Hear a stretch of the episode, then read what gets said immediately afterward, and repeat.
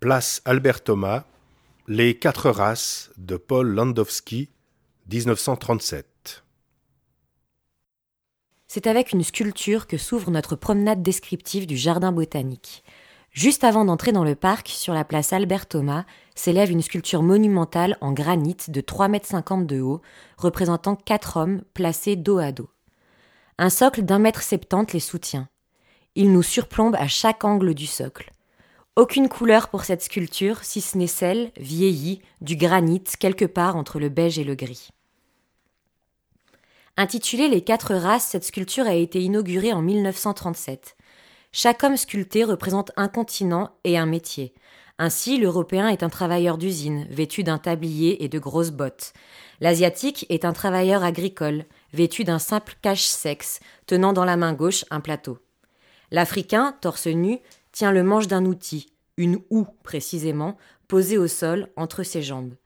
Seul l'Américain est entièrement vêtu, une capuche recouvrant même sa tête. Il est représenté en chasseur de fourrure, tenant dans chaque main quelques petits animaux qui ressemblent à des fouines. Les quatre faces du socle sont-elles travaillées en bas-relief. Elles présentent des scènes de labeur quotidien, allant de la pêche à l'agriculture. Sur l'une des faces, côté lac, est représenté un tribun en plein discours engagé. Il s'agit d'Albert Thomas, dont on retrouve aussi différentes citations sur la sculpture. Le travail doit être placé au-dessus de toutes les luttes de concurrence.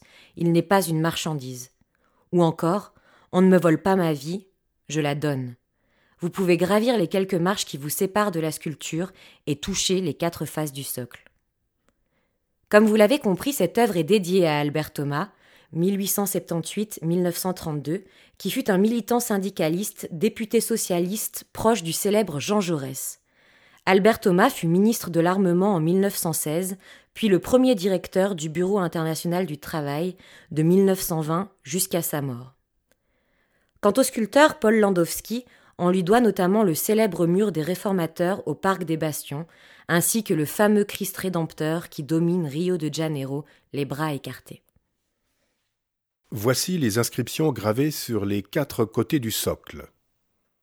Côté Jura, le travail doit être placé au-dessus de toutes les luttes de concurrence.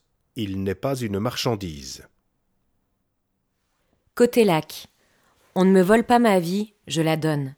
Albert Thomas, 1878-1932, premier directeur du Bureau international du travail. Côté Lausanne, c'est d'audace et de foi que les organisations humaines ont besoin à leur naissance. Côté Genève, les hommes de mon temps ont un devoir sacré de faire la paix.